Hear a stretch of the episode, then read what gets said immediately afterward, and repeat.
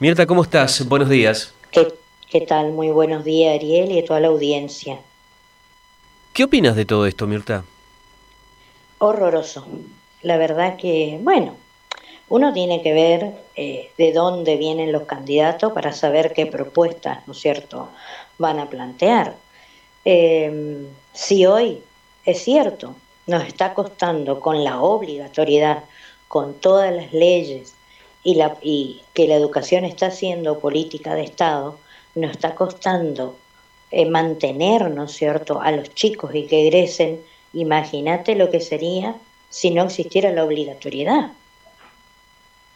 Ahora, Mirta, eh, ¿funciona en algún lugar del mundo esto que propone Javier Milei, el sistema de, de vouchers? Es decir, e, este tema de eh, cursos específicos, yo estudio cuando quiero, como quiero. ¿Esto hay algún sistema en el mundo en el cual podamos referenciarnos? Que yo sepa, no. Lo que sí existe en la mayoría de los países del mundo es, eh, bueno, qué es lo que podés estudiar, es como que delimitan las profesiones, ¿no es cierto? Pero nunca en el nivel primario y secundario, siempre hablamos de las universidades para no sobrepoblar de muchos profesionales de un rubro específico, pero en los países desarrollados la educación es política de Estado y no es me voy si quiero o no quiero. Ahora, y ustedes como dirigentes educativos, eh, viste que la política argentina va tiene una dinámica muy muy particular. Hoy las encuestas ya lo están empezando a ubicar a mi ley en una segunda vuelta. Y uno ve el gancho que tiene con los jóvenes y es eh, realmente a uno lo asombra. ¿Qué evaluación hacen de este efecto Milei y en particular lo que propone para el sector de ustedes? Porque lo que está diciendo es, bueno, saquemos la obligatoriedad de las escuelas, que cada uno estudie cuando quiera y como quiera. ¿Cómo lo van trabajando ustedes? Eh, es preocupante, es preocupante porque él habla de que no nos va bien. Imagínate lo que sería, por supuesto que los jóvenes eh, van a seguir lo que les considere más, más fácil para ellos, porque bueno, el, adolescente, como la palabra lo dice, está en un periodo de transición eh, que está dejando de ser niño para pasar a ser adulto y hay que estar con ellos y acompañarlos y contenerlos y no darle esto que plantea ¿no? esta persona, este personaje, como digo yo, eh, también es preocupante porque habla de la privatización de la educación. También es preocupante. A ver, ahí diste en un punto que me parece interesantísimo, que creo que es el tema de fondo. ¿Se viene una privatización absoluta de la educación?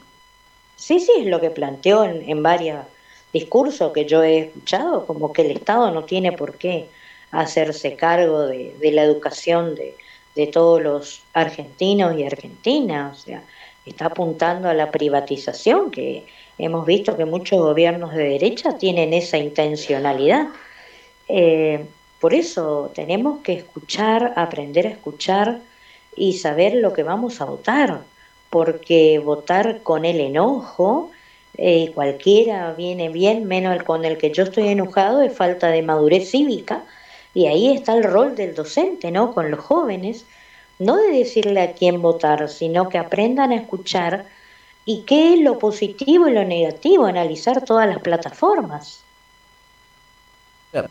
Mirta, qué, interesante esto que, que, planteas, porque venimos de un proceso que fue 2015-2019, donde ustedes mucho tiempo antes advertían, ojo, que se viene un ajuste fenomenal en educación, y eso pasó hoy, ¿está pasando lo mismo, periodo 19-2023, o es diferente?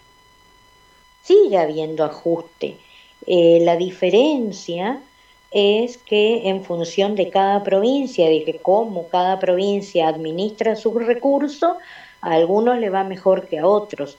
En Misiones hay mucho por trabajar, pero hay que reconocer el avance que hubo con, con el actual gobernador, el doctor Oscar Herrera Watt, que puso la educación en agenda, no solo el salario, ¿eh? sino también infraestructura, eh, capacitación, creaciones de cargos, o sea, creaciones de porteros, cocineras. Falta mucho, sí, falta todavía. Pero eh, eso es inversión provincial. El problema es el ajuste que tiene la nación con la educación. Hay que cumplir la ley de financiamiento. La ley de financiamiento educativo habla del 6% del PBI y desde lo que va la ley, desde el primer gobierno de Kirchner hasta la fecha, se cumplió solo dos veces. Estamos por el 4% y ya UDA planteó al actual presidente que debe elevarse la inversión en educación al 8% del PBI. Pirta, ¿tenías expectativas con Alberto? ¿Te defraudó? Mira, en realidad eh, uno va viendo que cuando uno no puede gobernar, ¿no es cierto? Es un problema. Cuando, porque siempre hablamos, nosotros siempre hablamos de el trabajo del equipo, en equipo y colaborativo en todos los ámbitos.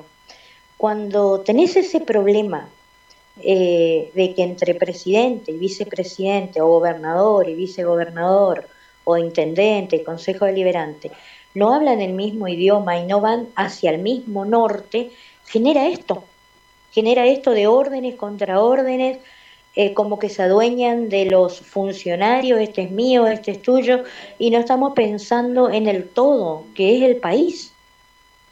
Eh, y vas a fracasar cuando no sabes trabajar en equipo y cuando no sabes eh, respetar al otro. Y es lo que le está pasando a nuestro país.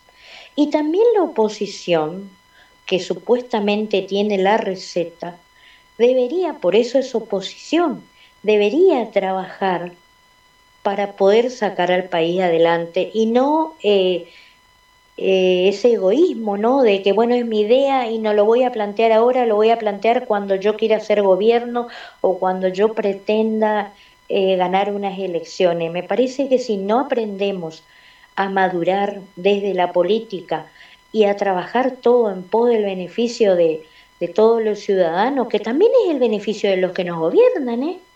Ah, eh, y nos va a seguir yendo mal. Ahora, ¿vos ves a una sociedad realmente preocupada por la educación? El otro día leía una encuesta muy interesante, donde le preguntaban a los argentinos cuál es el principal, qué es lo que le preocupa. ¿Sabes en qué puesto del 1 al 10 aparece la educación? 8, 9. No, no aparece. Uy, es más triste todavía. Bueno, si los ciudadanos no apostamos a la educación y no pensamos en el futuro de nuestros hijos, estamos complicados. Vamos a seguir siendo un país sub, pero subdesarrollado. Y Ahora, Mirta, eh, hablando, por ejemplo, con docentes de las universidades públicas, están preocupados porque le baja la matrícula. No sé si esto ocurre lo mismo en el sistema secundario, bueno, ahí la educación es obligatoria, pero uno tiene la sensación, corregime por favor si no es así, porque vos estás en el ambiente educativo, que hoy el joven argentino está empezando a abandonar lo que es la educación. Es decir, no ve en la educación la posibilidad del progreso. ¿O estoy equivocado? Lamentablemente, estamos con tres generaciones, siendo generosa, en donde no se está apostando a la educación y en donde... Eh, ¿Cuál es el tema, Ariel? Vamos a preparar a profesionales de todos los campos ¿Y qué le estamos ofreciendo como país? ¿Se va a poder insertar en el mundo del trabajo?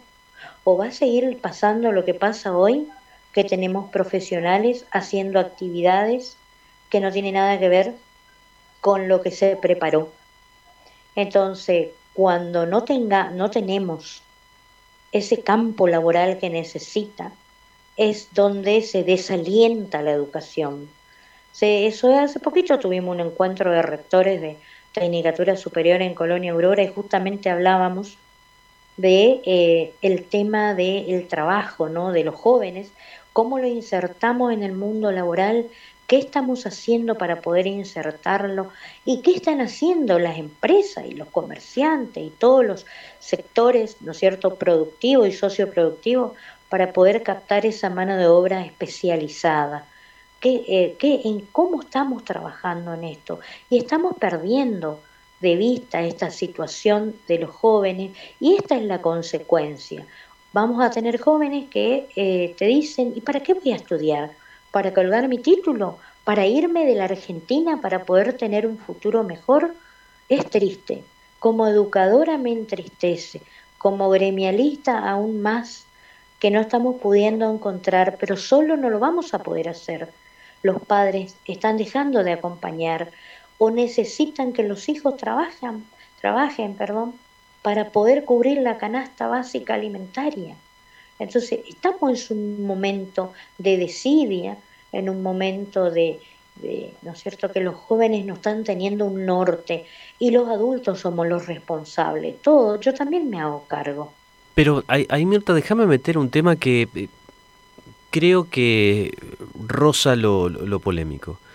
A mí me da la sensación de que en esta discusión aparece la tecnología como la panacea.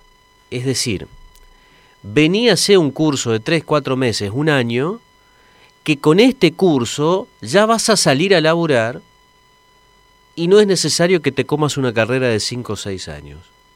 ¿No hay un mensaje peligroso por ahí? Es peligroso. Es peligroso porque la tecnología, las nuevas tecnologías, deberían atravesar el sistema educativo. Es una herramienta del sistema educativo que atraviesa todas las áreas y todos los niveles del sistema educativo. Si no lo estamos entendiendo así, estamos complicados, estamos dando un mensaje erróneo, porque después los mismos chicos se van a sentir estafados. Tal cual.